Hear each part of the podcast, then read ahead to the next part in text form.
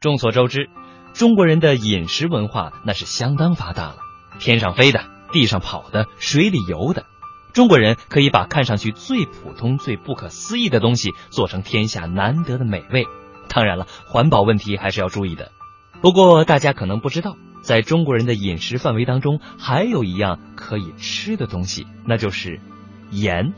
哎，此盐可非彼盐哦，放多少也跟咸淡没有关系。它指的是自己说过的话。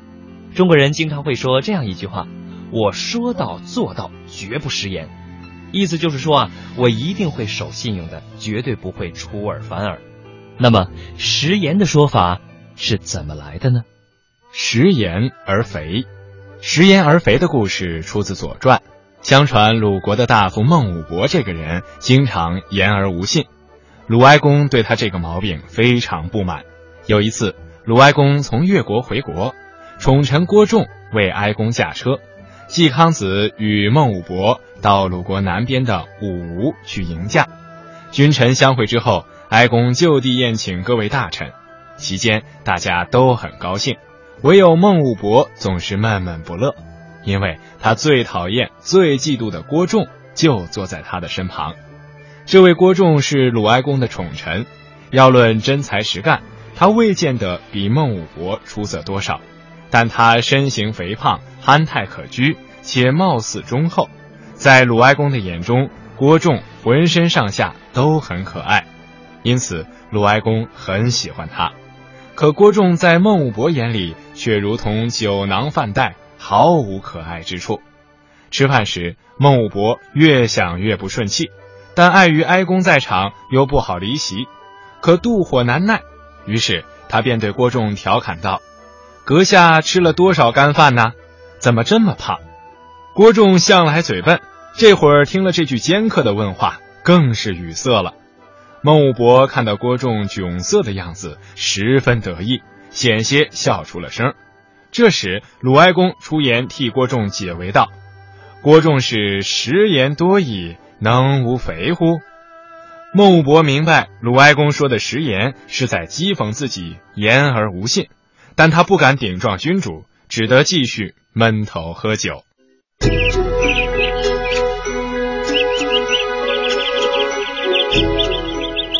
眠不觉晓，处处闻啼鸟。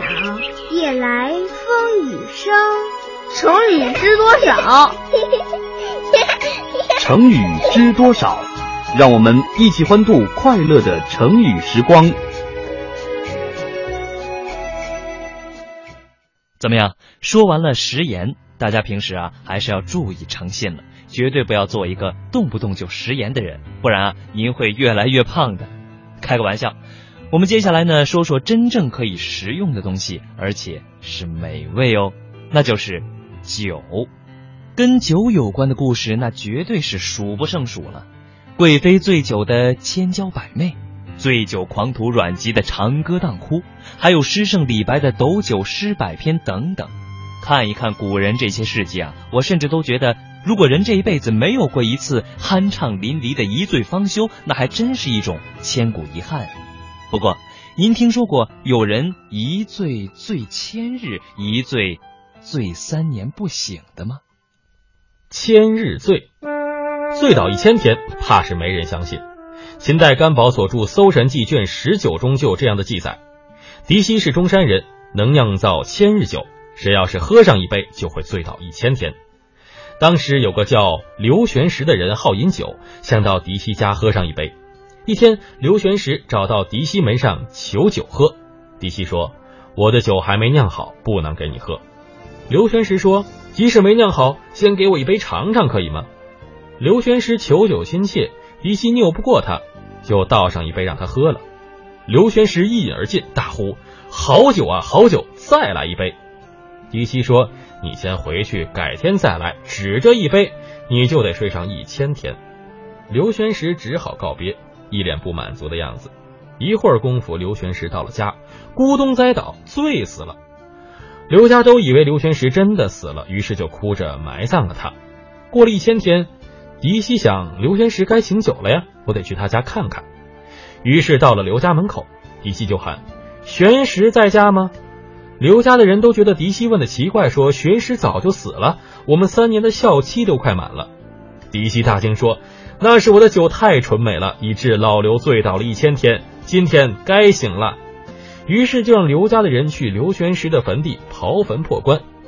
众人赶到坟地，只见刘玄石坟头上汗气弥漫。再打开棺材，只见刘玄石睁着眼张着嘴说话了：“快扶我起来，可醉死我了。”刘玄石爬出棺材，见狄希在一旁边问道：“你搞的什么名堂？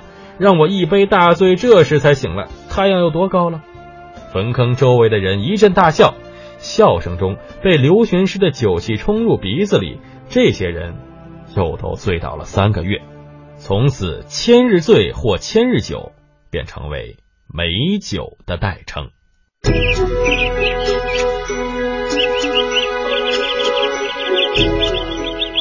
眠不觉晓，处处闻啼鸟。夜来风雨声。成语知多少？成语知多少？让我们一起欢度快乐的成语时光。